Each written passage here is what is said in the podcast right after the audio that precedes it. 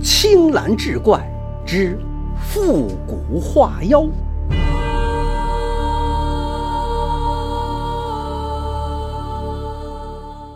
话说古时有一位太守吕梁，出身寒门，父母皆是佃农。吕梁出生后，父亲想要吕梁出人头地、光宗耀祖，于是节衣缩食供吕梁读书。吕梁却也争气，高中皇榜，自此平步青云，官至太守。然而吕梁父母却无富贵之命，尚待吕梁未发迹，他便已去世。自安葬之后，吕梁又因公务繁忙，很少去坟前拜祭。这一晃多年就过去了。这一日，吕梁正在府中批阅文书，忽有家仆禀报说，外面来了一个人，自称是吕梁的父亲。吕梁听罢，顿时大怒：自己父亲死了十年有余，还是自己亲手安葬，所来之人岂不是胡说八道，竟敢戏耍自己，当真是不知死活！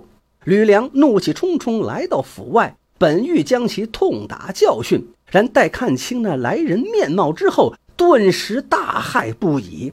那人竟与自己的父亲一般模样，还穿着葬时的旧衣。父亲，你你不是故去了吗？吕梁结结巴巴地问道。我是已死，却因机缘巧合修成了地仙，因难以忘却父子之情，故来与你相见。我要在家中待一段时日。你可打扫出一间净室给我居住。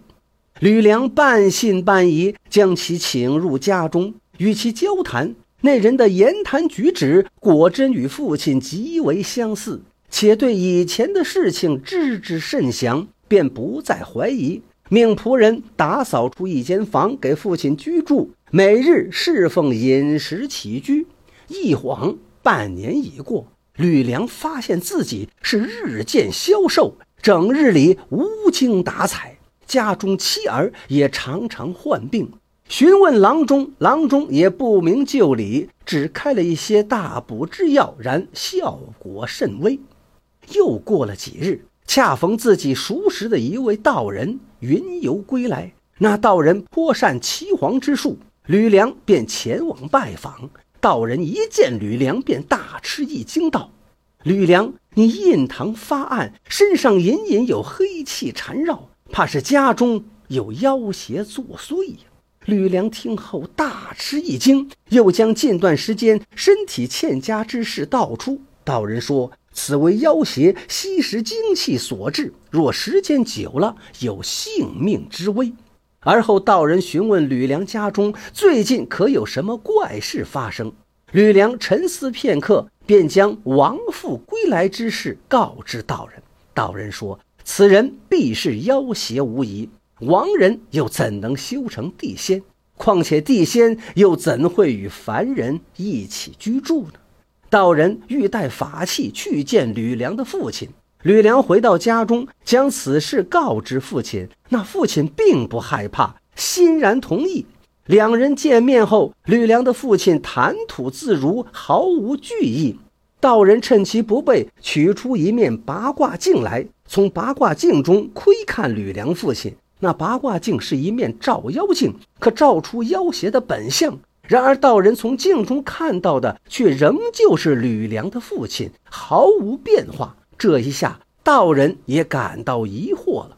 事后，道人对李良说：“以我的道行，无法分辨出真假，须得请我师傅张真人来才行。”吕梁作揖道：“那便有劳道长了。”几日之后，张真人前来，远远便看到吕府上空笼罩着一层妖气，心中便有了决断，但并未打草惊蛇。而是让道人将吕梁喊出来，让他在一个房间的隐蔽位置贴上符咒，而后将吕梁父亲引入房中。吕梁父亲不知有诈，进入了那贴满符咒的房间。这时，张真人口中诵咒，走进房间。吕梁的父亲听到那咒后，头痛不已，欲破窗而逃，却被符咒发出的光华阻拦，逃脱不得，方知中计。张真人手持天蓬尺向吕梁的父亲打去，每打一次，吕梁的父亲便缩小一寸，打到七七四十九寸时，吕梁的父亲便消失不见了。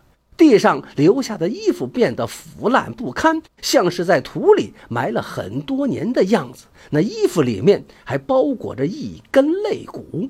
张真人对吕梁说道：“这肋骨必是令尊的真骨，成精后方能化成令尊模样，言谈举止与令尊一般无二。”吕梁听后很是惊讶，言道：“我父亲的肋骨怎会成精作怪呢？”张真人道：“枯骨若得机缘，吸收天地灵气，自可化为精怪。只是需得百年时间。你父亲安葬不过十年，枯骨便已成精。据我推断，定是被一些狐狸野狗钻入坟中，将这肋骨叼出坟外。恰逢一年前为庚申年七月十五的月光中，含有地流浆，可让草木成精。”狐媚增加修为，你父亲的这根肋骨暴露于野外，定然也吸收了地流浆，方能成精为怪。吕梁听罢，恍然大悟，同时又后悔不已，不该因公务繁忙，便忘记了祭拜父亲、修缮父亲坟墓。待张真人走后，吕梁来到父亲坟前，果见坟墓上有一个被狐狸挖出的洞穴。过去因家境贫寒，父亲草草下葬，坟墓很是简陋。自己发迹后又一直没有心善，才让虎狗有机可乘，以致让父亲露骨荒野，当真是不该。吕梁想起父亲生前为供他念书而辛苦劳作，愧疚不已，于是重新修缮了父亲的坟墓，厚葬了父亲。而后又在坟前叩头认错。回家后没过几日，妻儿的病便都痊愈了。